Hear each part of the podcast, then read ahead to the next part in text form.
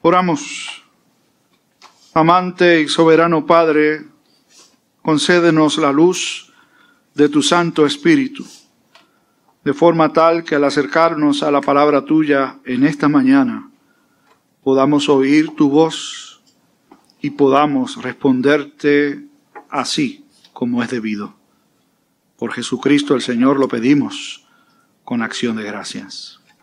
Amén y amén. Hace años un médico ofreció un curso de primeros auxilios en una comunidad eh, en la que participó muchísima gente, entre ellos una señora que un tiempo no muy largo después de haber participado de la capacitación, eh, llamó al médico que ofreció el taller. Y en la llamada le decía al médico que estaba tremendamente agradecida por toda la información que él compartió con aquellos, con ellos entre los cuales estaba ella, porque justamente el día anterior a esa llamada hubo un accidente aparatoso frente a la residencia de la señora. Y le dice ella con muchísima emoción al doctor, no sabe usted cuán agradecida no sabía que iba a tener que enfrentar una situación en donde tuviera que aplicar las técnicas que usted nos enseñó. Y el médico le dice, ajá, qué bueno, cuénteme, ¿qué sucedió? ¿Qué hizo? Bueno, y ella comenzó a decirle, mire, aquello fue un accidente fatal. Había sangre por todos lados, cuerpos desmembrados, los vehículos totalmente destrozados, pero yo me acordé de una de las cosas que usted nos enseñó. Me senté, metí las piernas en la, entre, la cabeza entre las piernas, respiré profundo y no perdí el conocimiento. Gracias a Dios, todo está muy bien y yo salí ilesa. Yo no sé si usted entendió el cuento, pero las técnicas de primeros auxilios no son para eso. Son para ayudar a otros en medio de su crisis y de su necesidad. Cuando yo leí esta historia, que es una historia verídica, yo decía, pero ¿cómo es posible que alguien llame para felicitar al doctor porque la técnica que ella aprendió fue cómo estar bien cuando había una crisis alrededor de ella? Miren, hoy quizás usted se habrá sorprendido de no ver una lectura bíblica asociada con las madres o un título de un sermón asociado con el Día de las Madres. No es que se nos olvidó el día, tiene toda la intención, ¿saben?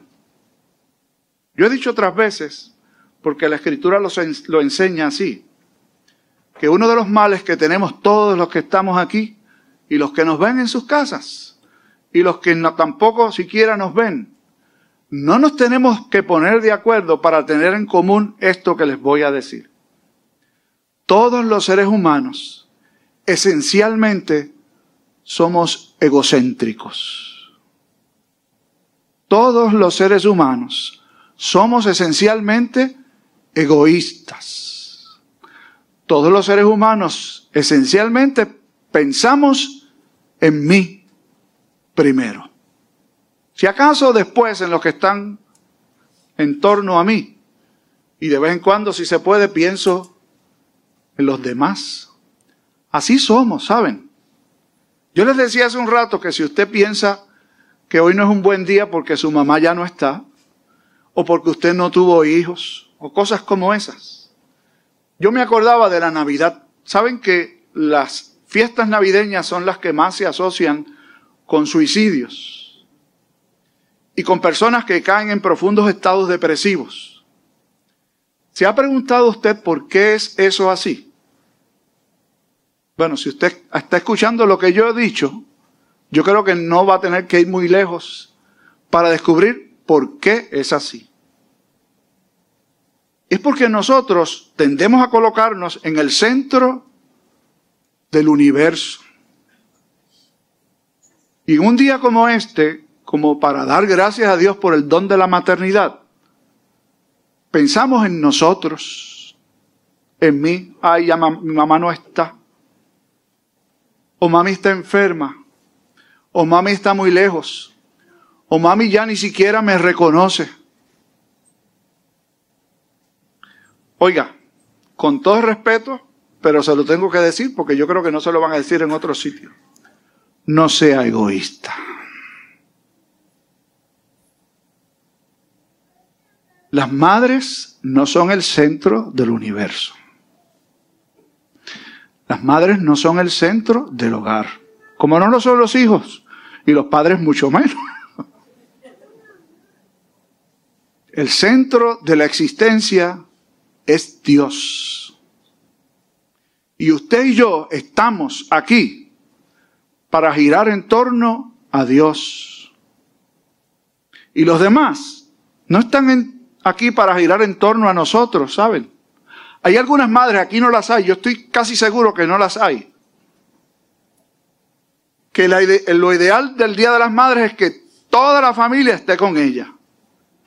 Oiga, y el yerno, y la nuera, no tienen madres. Y los hijos no tienen esposas. Y las hijas no tienen esposos. Y los nietos, y siga por allí. Pero como yo dije que aquí no pasa eso, así que no. Yo sé que nadie se está sintiendo aludido ni incómodo por nada de lo que he dicho. Y si después de esto usted, por lo menos por hoy, no me quiere saludar, pues no hay problema porque yo no soy el centro del universo tampoco. Usted y yo llegamos aquí porque Dios lo dispuso para adorarlo a Él. Si usted se fija en esta iglesia, que yo sepa en la historia que yo conozco y la que me ha contado el Señor que está allí en aquella esquina, no, se le, no reconocemos a la madre ejemplar del año. Yo nunca he visto eso. Y acá entre nosotros, ¿para qué? Si una madre es una buena madre, está haciendo lo que tiene que hacer. ¿Necesita ser reconocida? No, dele gracias a Dios. Porque usted es madre. Porque puede formar hijos y los puede enseñar. Pero enséñelos a que miren a Cristo. Y que el centro de sus vidas sea Dios. Porque usted no está para siempre. Algún día va a dejar de estar aquí y los hijos no puede ser que, se desperdiguen y cada cual coja por su lado porque ya mamá no está. El centro de la vida no somos nosotros, he dicho. Hoy por eso estamos mirando un texto que va conforme a lo que corresponde en el calendario de la iglesia. La semana pasada el pastor Sierra nos hablaba de los primeros versículos del capítulo 14, en donde se hace un énfasis muy particular en la despedida que Jesús está realizando con sus discípulos y enseñándoles él sobre la necesidad de tenerlo a él como el objeto de su fe y su confianza. Es allí donde Jesús dice ese, ese versículo tan conocido, yo soy el camino, la verdad y la vida, nadie viene al Padre sino por mí. Él está enseñando a sus discípulos la prioridad que tiene que tener en sus vidas, su relación de fe íntima en Él. Entonces, luego al final yo decía al, pastor Sierra, no lo culpo, porque nosotros buscamos un leccionario y lo seguimos, pero el leccionario a veces como que se manda y va más allá de la cuenta. Él decía con toda justicia, y yo me voy a hacer eco hoy de sus palabras, que el texto era demasiado rico para poder decir todo lo que se quiere decir y hacer justicia al texto. Es verdad, y yo hoy voy a luchar para no tener que, caer también en eso pero tengo que empatar los versículos finales del texto que el pastor Sierra utilizó la semana pasada, en donde en esencia decía que si ustedes creen en mí, las cosas que yo hago, ustedes las van a hacer todavía mayores. Y dice más, todo lo que ustedes pidan en mi nombre, yo lo haré. Eso, versículo 12, forma parte de una perícopa nueva. Una perícopa es una porción de la escritura como un tema en común, ¿no? Y esta película eh, comienza, perdón, con esta expresión, de cierto, de cierto os digo. Allí en el versículo 2 empieza esta historia, que se conecta con los versículos que leímos hoy. Importante poner en secuencia lo que Jesús ha estado diciendo. Por eso no nos fuimos con otro, eh, con otro texto, sino que decidimos seguir esta línea del Señor. La semana próxima vamos a celebrar el domingo en donde Jesús fue ascendido al cielo. Llamamos el domingo de la ascensión de nuestro Señor. Porque el domingo siguiente, en dos semanas, vamos a celebrar el día de Pentecostés. Así que esta porción que se seleccionó para el día de hoy tiene una perfecta secuencia lógica con lo que Jesús ha enseñado y con lo que va a pasar a continuación. Repito, Jesús ha enseñado la importancia de creer en Él para tener vida eterna. Pero Jesús no enseña eso en el vacío. No tomó a Juan aparte, que es el escritor de este Evangelio, para decirle todo lo que Juan luego escribiera. Jesús está hablando con la comunidad de creyentes. Jesús está hablando con los discípulos íntimos suyos y a Judas no estaba presente. Y le dice a ellos en el contexto de la comunidad que Él es el camino y que Él ha ido a preparar un lugar para que donde Él esté, nosotros también estemos. Los verbos están en plural. Vosotros, ustedes. ¿Usted ha oído alguna vez decir que la salvación es individual? ¿Ha oído eso? Yo tengo, mis cuestionamientos con eso. Porque yo creo que el Señor salva particularmente a cada persona. Pero no es individual en el sentido de que yo estoy bien, cada cual que arregle como pueda. Porque eso no es así desde el principio de la historia bíblica. A Adán y Eva le dijo, creced y multiplicaos. Los puso al cuidado de lo que Dios había hecho. Abraham y Sara, que no tenían familia, los llamó para ser padres de una gran nación. Al pueblo israelita lo salvó en el contexto de la vida de familia no solo, sino también en el contexto de la vida de comunidad, el pueblo de Dios. No nos podemos cansar de insistir en la vitalidad que tiene la vida de iglesia, la vida de comunidad para cada creyente. Ayer de esos vídeos que le salen a uno, cuando uno busca mucho, a mí me gustan los animales. No voy a hablar de Mundi, ¿saben? Pero me gustan los animales y cuando salen vídeos de animales me interesa, me gusta verlos. Quizás si no hubiera sido ministro hubiera bregado con otros digo, con animales. Y me salió este vídeo de un elefante que se mete en una aldea que debe ser en un, en, un, en un, país muy pobre y estaba arrasando con casas de paja, casas muy frágiles. Y yo justamente había leído algo que decía que los elefantes Ustedes saben que los elefantes viven en manadas y se lucha por el control o el liderazgo de la manada. Y cuando hay un elefante que no quiere eh, aceptar el liderazgo del, del macho, que es el líder de la manada, tienen un encuentro. Y el que resulta vencido queda aislado por el resto de la manada. Y decía este señor del que estaba leyendo, que los elefantes intrínsecamente no son destructores. Cuando usted ve un animal, un elefante haciendo eso, es que ha sido desechado, es que está fuera de la comunidad. Uno se vuelve destructor cuando se aparta de la comunidad. Y yo creo que eso es bíblico. Uno se vuelve destructor cuando uno se aísla y piensa que uno es el único que tiene la razón. Hay gente que piensa así. Aquí no hay ninguno, gracias a Dios. Pero hay gente que cree que todo el mundo está equivocado y que ellos son los únicos que tienen la razón. Si hay alguno que me ve o me escucha o conoce de alguien, les voy a decir, no es así. Eso es cuento. Mejor solo que mal acompañado. No es verdad. Digo, si es que la pareja que tenía no, no valía la pena, ¿no? Para eso nada más. Pero usted y yo no hemos sido creados para vivir aislados, para tener una relación íntima con Dios y despedirnos del resto del mundo. Jesús le está diciendo aquí a los discípulos que todo el que cree en Él viene a ser parte de una familia que guarda las órdenes, los mandamientos de Jesús y ese es su sello distintivo. Si usted se fijó y tiene su Biblia Reina Valera al lado, se habrá dado cuenta que el versículo que abrió la lectura del día de hoy en, la versión de la Reina Valera dice, si me amáis, guardad mis mandamientos.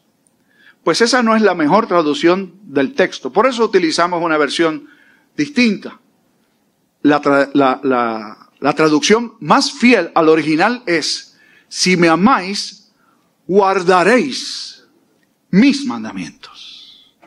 Es decir, es algo que Jesús ha establecido como lo que es la norma, como lo que es la forma en que cada cristiano vive, porque cree en virtud de eso. El que cree en Él va a guardar los mandamientos. No es una invitación, no es ni siquiera una orden. Es que si tú crees, los vas a guardar. Entonces la pregunta que uno tiene que hacer, oye, si no los estoy guardando. Ah, bueno, pues cree en Él. A lo mejor todavía no has creído. Hay gente que está en la iglesia la vida entera y no han creído todavía. El que a mí viene, yo no le echo fuera, dijo Jesús. Si usted no ha creído, este es el momento para creer. Y el que cree en Él va a guardar sus mandamientos. En Juan, los mandamientos, la palabra o las palabras se utilizan como sinónimos. Cada uno que es incorporado a la comunidad de la fe de Dios va a guardar su palabra, va a guardar los mandamientos y va a recibir de Jesús al Paracletos, que es traducido aquí como consolador, pero tampoco le hace justicia a lo que Paracletos quiere decir. La palabra Paracletos viene literalmente del griego y se utiliza con varias acepciones puede implicar el que acompaña, el que conforta, el que sirve de ayuda, el que aboga. Todo ello está comprendido en la promesa de Jesús, que no los va a dejar solos y que para que puedan guardar esos mandamientos, Él les va a dejar al consolador, que es el Espíritu de verdad. Aquí presentado por Juan como el Espíritu de verdad. ¿Por qué? Porque no es ajeno a Jesús. Jesús rogaría al Padre y ese Espíritu era el Espíritu del Padre y el Espíritu suyo. Es el Espíritu de verdad, porque Jesús acaba de decir hace un rato, yo soy el camino, la verdad. Cristo es la verdad. El Espíritu ha venido sobre cada creyente y sobre la comunidad de creyentes para guiarnos a vivir conforme a la verdad que es Cristo el Señor. Usted no puede vivir conforme a la voluntad de Dios si no cree primero en Jesús. Y si ha creído primero en Jesús, ¿sabe lo que va a hacer? El Espíritu del Señor en usted los va a guiar a vivir conforme a la verdad que es Cristo y conforme a los mandamientos que Él ha dejado no los voy a dejar huérfanos. Les dice, no los voy a dejar solos en esta tarea que no es fácil y que si nos dejan solos, no podemos, ¿saben? Ustedes no van a estar solos. Les voy a dejar al Paracletos, el que va a estar con ustedes, el que va a abogar por ustedes. De hecho, Jesús dice, les voy a dejar otro Paracletos si es otro, ¿cuál sería el primero? Pues Jesús mismo, el que estaría con nosotros mientras estuvo con sus discípulos, el que les enseñó, el que los exhortó, el que los consoló, el que les sirvió de abogado y guía. La iglesia no está huérfana. Nosotros no estamos solos. Miren, esta semana yo me reunía con con uno de los comités de trabajo de la iglesia. No les voy a dar el informe de ellos porque corresponde mañana al consistorio escucharlo. Pero yo escuchaba el informe de finanzas y propiedad y entre las cosas que discutían y presentaban, el tesorero presentó el informe de las ofrendas pro templo. Y cuando yo vi el número, hice una pregunta, que todavía no voy a dar el número oficial, pero Francisco está para ahí, ¿verdad? Francisco me dijo, cuando yo tenga todo cuadrado le doy el número, ¿verdad? Porque yo pregunté, ¿cuánto hemos podido levantar desde que salimos en el 2015 solamente pro templo? Y el número que me dieron mal tasado, porque me dijo que es mal tasado, es un número grande. Y yo decía, Dios es fiel. Cuando sus hijos son llamados por Él, instruidos por el Espíritu, a vivir conforme a sus mandamientos, Dios nos envía al Paracletos para hacer lo que tenemos que hacer. Y no es vivir la fe para mí solito, es vivir la fe para la comunidad de los fieles, la iglesia del Señor. Usted y yo, junto con los que han pasado, con los que han de venir, ser parte de algo más importante que solo mi proyecto, mi vida. ¿Cómo estoy yo? ¿Cómo están mis hijos? Eso está bien, es bonito, es bueno. Pero eso no es lo más importante en la vida, ¿saben? Lo más importante en la vida, repito, es Dios y vivir para Él. Había una vez un pastor que fue a visitar un, voy a utilizar la expresión porque quizás va a chocar y va a caer mejor, ¿no? Un lugar en donde hay personas mal de la mente, que es un manicomio, ¿no? Le llamaban manicomio, ahora le llaman de otra forma, ¿no? Entonces el pastor fue a visitar a este eh, director de este manicomio, que era miembro de su congregación y le pregunta, lo lleva por las instalaciones y le pregunta cuántas personas usted atiende aquí. De hecho, como lo leí, lo repito, ¿cuántos locos hay aquí? Le pregunto. Y él le dijo, bueno, nos movemos entre 700 a 800. Alrededor de eso está el número de clientes que atendemos. Y el pastor se asombró y le dijo, pues usted va a necesitar muchos empleados para bregar con tanto loco. Y el director del centro le dijo, no, realmente no hacen falta muchos. Y el pastor le pregunta, ¿y si esos 700, 800 se ponen de acuerdo? ¿Y hacen con ustedes lo que quieran? Y el director se rió y le dijo, no, eso es lo menos que nos preocupa. ¿Por qué? preguntó el pastor. Porque los locos nunca se ponen de acuerdo.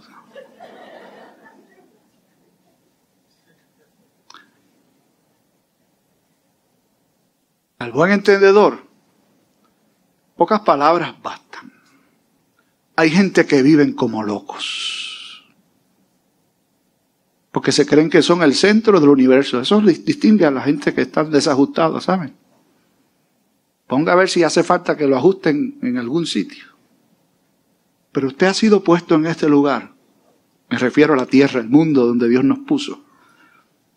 Para honrar a Dios no para buscar su beneficio propio. Usted ha sido colocado, si es esta iglesia, su iglesia, para honrar a Dios junto con la comunidad de fe.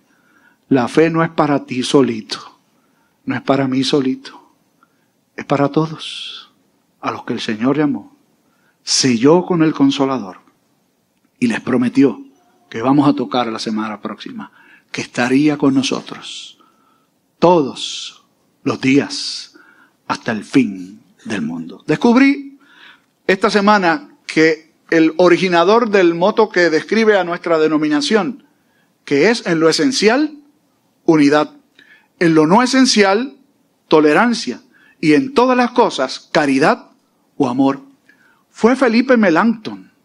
Y usted dirá, Dios, ¿y qué? ¿Quién es Felipe Melanchthon? Felipe Melanchthon fue un amigo, discípulo y amigo de Martín Lutero un reformador que dicen los estudiosos que era la contraparte de Martín Lutero. Martín Lutero era el fogoso, Melanchthon era el calmado, Martín Lutero el atrevido, Melanchthon era el que sopesaba las cosas y las escribía. De hecho, lo que se sabe de Melanchthon, porque lo escribió, no lo publicó él, le hizo trampa a Lutero. Tomó sus escritos y digo, esto lo escribió mi amigo, mi hermano Felipe Melanchthon. Y entre las cosas que sacó de allí es que en lo esencial el pueblo de Dios tiene que estar unido. En lo que no es esencial, nos toleramos. Y en todas las cosas, que haya amor como signo distintivo. Que así sea. Padre, gracias porque nos llamaste a formar parte de una comunidad de la cual tú eres el Padre tu Hijo el Redentor y tu Santo Espíritu el Paracletos. Ayúdanos a entender que la vida nuestra cobra sentido y valor verdadero cuando entendemos que vivimos para ti. Ayúdanos a ponerlo en práctica hoy y cada día con la ayuda del Santo Espíritu. Que así sea. Amén.